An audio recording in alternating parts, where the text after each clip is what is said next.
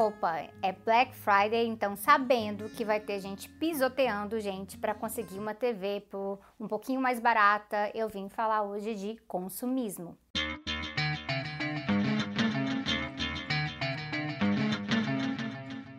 Nesse vídeo eu vou falar da diferença entre consumo e consumismo, eu vou falar da diferença entre consumo e consumismo e posição de classe, e ao fim, como é a cara aqui desse canal, eu vou falar um pouco sobre como a esquerda, especialmente a esquerda que se diz socialista, deve encarar a questão do consumismo na sociedade. Vai ficar um pouquinho mais longo do que o normal, porque é um raciocínio longo mesmo que eu preciso apresentar para vocês, trazendo inclusive alguns elementos de como o capitalismo trata as pessoas, mas é porque eu acho que isso é importante, afinal, Tese 11 existe para fazer principalmente formação política e para gerar reflexões. Então, para começar, algumas definições básicas. Como eu disse lá naquele vídeo sobre socialista de iPhone, socialismo não é sobre o fim dos bens pessoais, da propriedade pessoal. Socialismo nem é sobre o fim da propriedade, é sobre o fim da propriedade privada, que significa aquela propriedade que é usada para exercer poder sobre as outras pessoas e a realidade. Ah, mas quando uma pessoa está ostentando algo caro, ela está exercendo poder sobre os outros, não é não?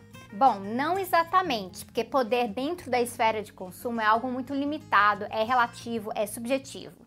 Poder no século XXI está mesmo ao redor do controle econômico da sociedade, ou seja, meios de produção e recursos que fazem toda a diferença.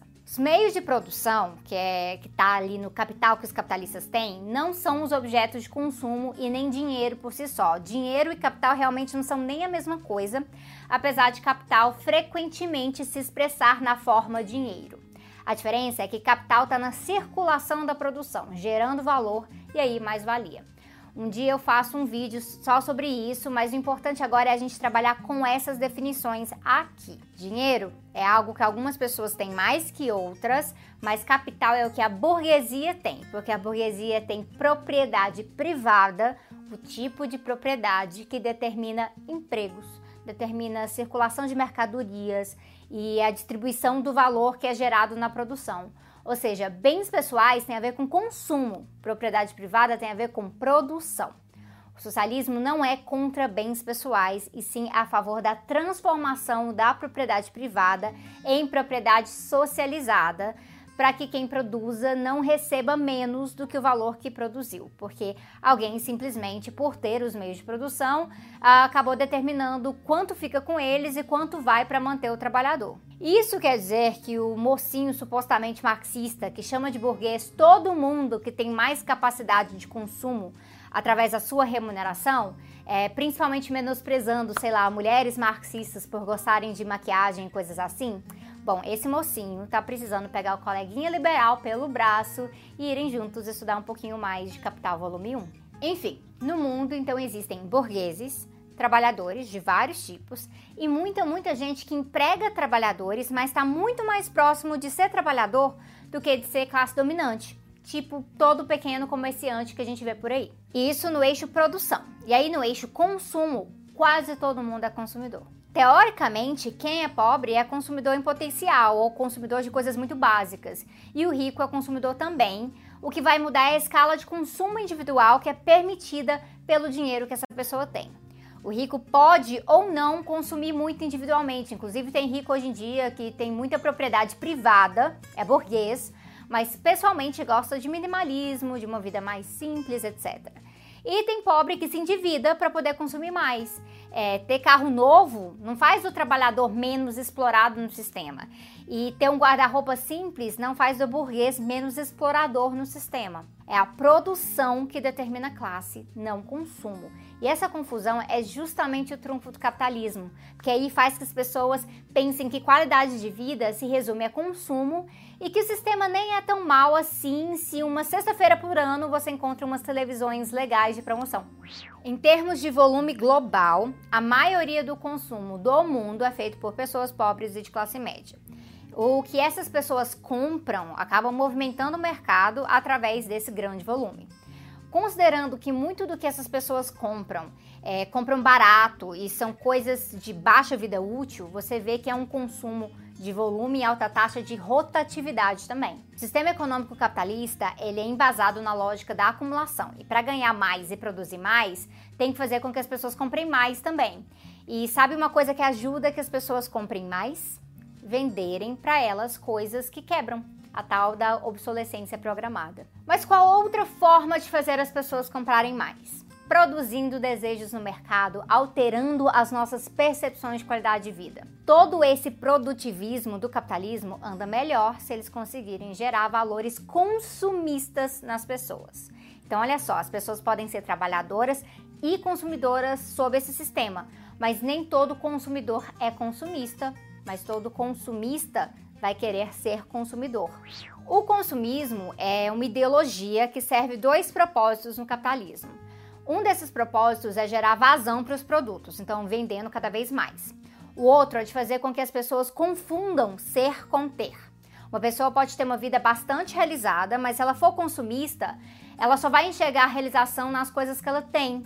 E aí uma pessoa pode inclusive ser pobre, não ter condições de consumir nem o básico, mas acreditar que só vai ser feliz quando tiver coisas e coisas e mais coisas, porque a própria visão de qualidade de vida, de sair da pobreza, ficou atrelada a ter bens pessoais e não direitos, acessos, lazer, coisas assim. Por isso que criticar consumismo não é falar só do problema de classe média, mas sim de uma ideologia que dá sustento para o capitalismo. E aí o Herbert Marcuse vai falar sobre consumismo como uma forma de controle social. Com isso, o Marcuse quer dizer que o consumismo se expressa nos desejos, nos comportamentos das pessoas. É, como ideologia, a função do consumismo é fazer com que as pessoas se enxerguem mais como consumidoras e cada vez menos como trabalhadoras. Então, dessa forma, se um trabalhador consegue comprar muitas coisas sobre o capitalismo, a visão geral vai ser que o capitalismo é bom para ele, porque ele consegue comprar X coisas por ano. Isso esconde a outra relação profunda que ele tem com o capitalismo, que é de exploração. Ou seja, a identidade como consumidor acaba prevalecendo em cima da consciência de classe da pessoa. Então, o Marcuse diz que isso vai gerar uma visão afirmativa da realidade, uma visão sem contestação unidimensional. É, inclusive, ele vai falar como esses hábitos de consumo nossos são inculcados na gente com objetivos para além dos objetos em si é, como fato como toda TV que é comprada, todo celular com zap, acaba te sujeitando a receber mais informações do sistema de como continuar consumindo, de como continuar suprimindo a sua consciência de classe e acabar mantendo essa visão afirmativa. O consumismo, então, é uma ideologia que é muito importante para o capitalismo e essa produção de desejos, inclusive, é a razão de existir um setor de marketing no mundo. Eles precisam nos convencer a querer coisas que antes a gente não queria. É, eles vão convencer a gente, inclusive, que a gente precisa, precisa, precisa de algo que antes a gente parecia não precisar. E aí tá todo mundo sujeito a isso, você, eu, porque a não ser que você viva em uma comunidade autônoma, isolada da maioria da sociedade, e onde tudo que você vive, consome vem do seu próprio trabalho, você vai estar tá consumindo algo no capitalismo, porque o capitalismo é um fato social. Ele existe independente de você querer que ele exista ou não, ele existe independente de você existir, ele se aplica ao mundo de forma geral e, nesse caso, você vai participar dele como trabalhador e consumidor, pelo menos. É justamente por isso que os socialistas precisam agir para transformar o mundo, não basta criticar o capitalismo. E essa sim seria a tal hipocrisia política real de um socialista de iPhone, ser um trabalhador que critica o sistema, mas não se organiza para mudar o sistema. O consumo de bens compatíveis com a sua remuneração e sem o intuito de usar aqueles bens para promover um elitismo não é bem um problema. Problema seria um socialista que critica o capitalismo, mas depois suprime a consciência de classe em favor de sermos simplesmente mais consumidores e termos, termos coisas legais assim por diante. E aí isso gera uma confusão gigantesca, que é exatamente o que a gente lida o tempo inteiro aqui no YouTube. Eu, por exemplo, com os meus trecos fofinhos aqui no cenário do canal, alguns deles inclusive presentes que eu ganhei de vocês, então muito obrigada, gente mas que pessoas olham para os trecos e falam: ah, essa burguesa hipócrita falando de socialismo. Burguesa é, então assim, eu virei dona de meios de produção e de reprodução do capital e eu não tô sabendo, gente. Que eu saiba, eu trabalho as minhas 60, 70 horas semanais, recebendo o meu salário desse trabalho, inclusive o trabalho aqui do YouTube, que é trabalho sim, e que felizmente é recompensado pelos meus incríveis apoiadores. E aí eu compro uns trecos e eu compro comida e eu conserto a minha saia que rasgou esses dias e eu compro livro para aprender um monte de coisa e trazer de volta para vocês. Ou seja, eu sou trabalhadora e consumidora, mas tem gente que acha que socialista não pode consumir. Ou seja, essa pessoa está confundindo a nossa existência na esfera de consumo com o papel na esfera de produção. E aí usam isso para pagar a real contradição. A maioria dos consumidores são explorados como trabalhadores. E o capitalismo só nos oferece a possibilidade da gente ser mais realizado como consumidores, porque isso é bom para o capitalismo. É, não é porque o capitalismo é um sistema voltado para a qualidade de vida e produzir coisas interessantes. Enquanto a pobreza diminuiu no último século, com, a, com o avanço da capacidade produtiva mesmo, as igualdades já é outra história, né? A própria qualidade de vida de um povo geralmente vem às custas da exploração de outro. Você ser consumidor de algo que na cadeia produtiva teve exploração não é novidade, faz parte da produção capitalista que vai variar aí são os níveis de exploração ao redor do mundo, em que infelizmente são regras para muitos setores, é, por exemplo, o setor de tecnologia, onde algum componente vai ter passado pela exploração assim grotesca mesmo dos trabalhadores. Mas eu falei dessas coisas todas no vídeo socialista de iPhone, né? A questão é que essa contradição, ela é do capitalismo, ela não é necessariamente de quem consome sem ser consumista.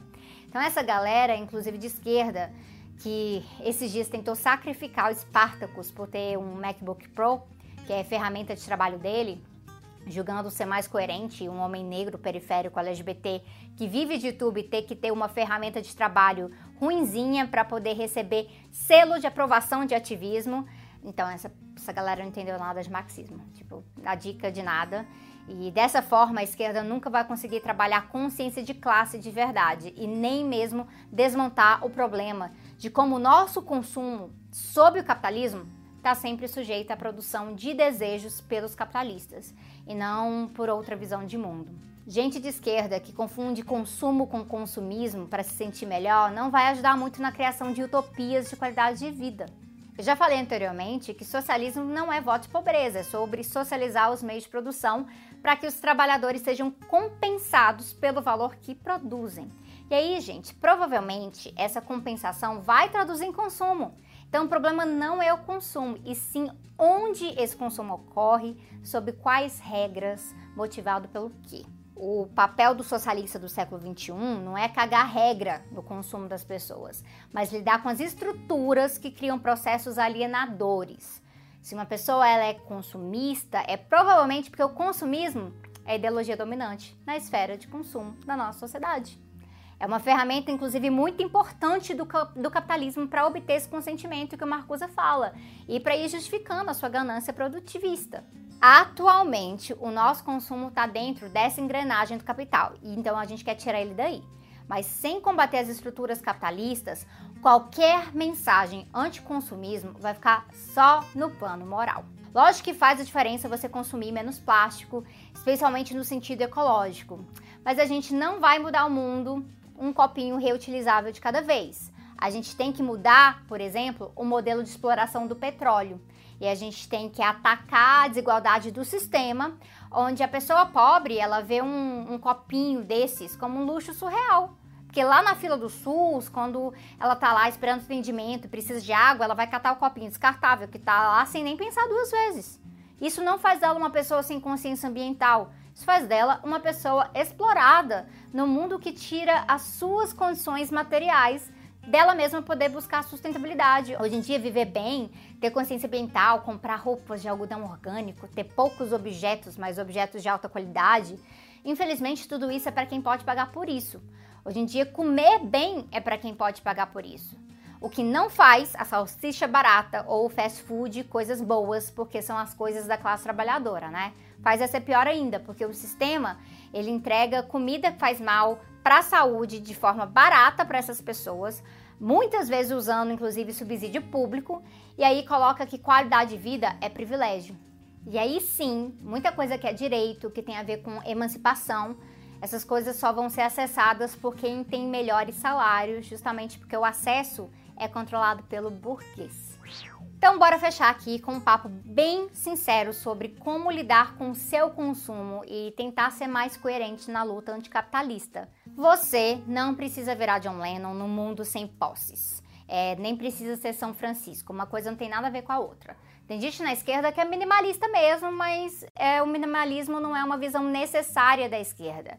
Tem muito a ver com decisões pessoais, isso sim. É, no plano de produção, a nossa grande tarefa é socializar os meios de produção. No plano de consumo, a gente tem que pautar politicamente a sustentabilidade para combater um consumo desenfreado, para gerar consciência sobre esse consumo, mas principalmente para alterar os eixos de produção, para tornar o consumo consciente acessível, sem impor que a pessoa mais pobre simplesmente tenha o mínimo possível é, ou obrigar que as pessoas se vistam assim, assado, tirando inclusive a expressão de personalidade das pessoas, que muitas vezes se encontra na roupa ou na maquiagem, como ocorre há milênios na sociedade humana. Por isso a gente tem dois papéis. Um é começar a prefigurar, que é construir alternativas hoje de consumo e produção, incentivar outros valores sobre o que é viver bem. Isso já dá para começar agora. Não vai ser suficiente, para mudar mais ainda o consumo, a gente realmente vai ter que mudar a produção toda, a gente vai ter que acabar com a exploração. Tem gente que acredita que novos hábitos de consumo sozinhos mudarão o planeta radicalmente, mas eles não vão, não. É, vão mudar alguns conteúdos, mas a exploração vai continuar lá. Mas se a gente muda o sistema de produção, fica até mais fácil mudar os padrões de consumo para serem sustentáveis, é, para serem não consumistas e até mesmo pautar outra forma de enxergar a qualidade de vida.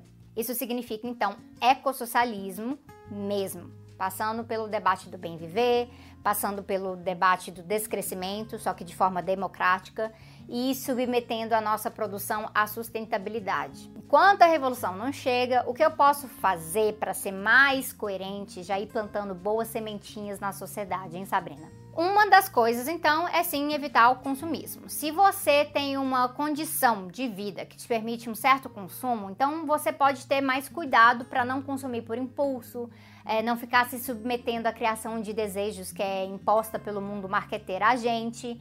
E pense também na questão ambiental, porque não, você não vai mudar o mundo todo com um canudinho a menos, mas um canudinho a menos também faz alguma diferença. Uh, procure também compatibilizar a sua remuneração com onde você consome. Então, se você recebe bem o suficiente pelo seu trabalho para poder consumir em lugares que têm uma cadeia produtiva mais justa, faça isso, tipo na economia solidária.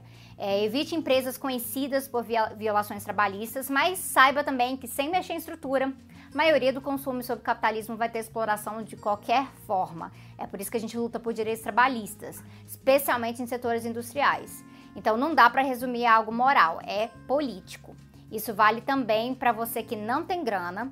Então você compra comida mesmo né, no supermercado grandão da sua cidade, compra roupa barata naquela loja é, que você pode passar lá em 12 vezes. E não é para ninguém fazer você se sentir culpado. Você faz o que você pode e eu espero que lute com a gente para mudar isso. Tem gente que realmente não tem como escolher como comer e o debate de consumismo é totalmente fora da realidade dela. Mas, se está dentro da sua realidade, você tem o dever de refletir e enxergar isso como uma questão política. Não tratar consumo com moralismo, sim com política, passa por inclusive abominar o consumismo desenfreado e incentivado por datas como Black Friday, mas sem ser elitista ao fazer isso também. É, por mais que Black Fridays tenham muitas fraudes e tudo mais, especialmente aqui no Brasil, tem aquela pessoa trabalhadora que ganha mal e diz assim são quando ela consegue trocar o colchão velho ou finalmente ter um, um liquidificador.